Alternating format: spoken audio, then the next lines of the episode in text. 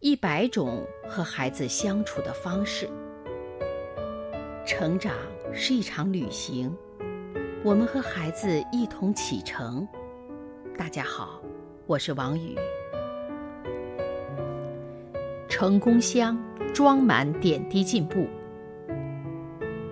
许多家长都希望自己的孩子听话，可很多时候却发现，即使威逼利诱，甚至忍不住动手。孩子还是固执的，令人头疼。身为亲子教育专家的秦丽，给家长们一剂良方。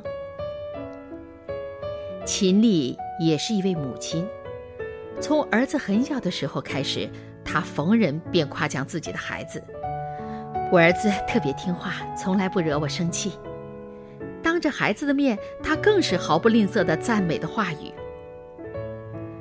在朋友到家里做客的时候，秦丽会说：“你看我的儿子，回家总是先做作业，从来不到处去玩儿。客人越多，他说的越起劲儿。”在秦丽有意无意的夸奖下，儿子越来越自觉，果然如秦丽所期望的那样，一直都很听话、懂事，很少惹他生气。因为听着妈妈把自己夸得那么好，儿子都不好意思调皮捣蛋了。秦丽还给儿子准备了一个成功箱，里面装进了孩子点点滴滴的成就和进步。成功箱里的第一件东西是儿子一岁时画的一幅画，一根弯弯曲曲的直线上勾了几个不规则的圆圈，那是一串冰糖葫芦。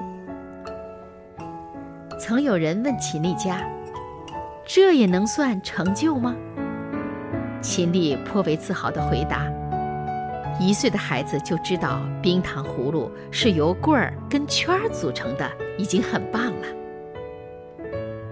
儿子上幼儿园了，秦丽又为儿子制作了一个成功表，儿子的每一个进步都用象征性的东西贴上去。如今，儿子的成功表已经换了好几张，成功箱也已经装得满满当当的，装不下了。家长要学会关注孩子的优点，展示孩子的优点。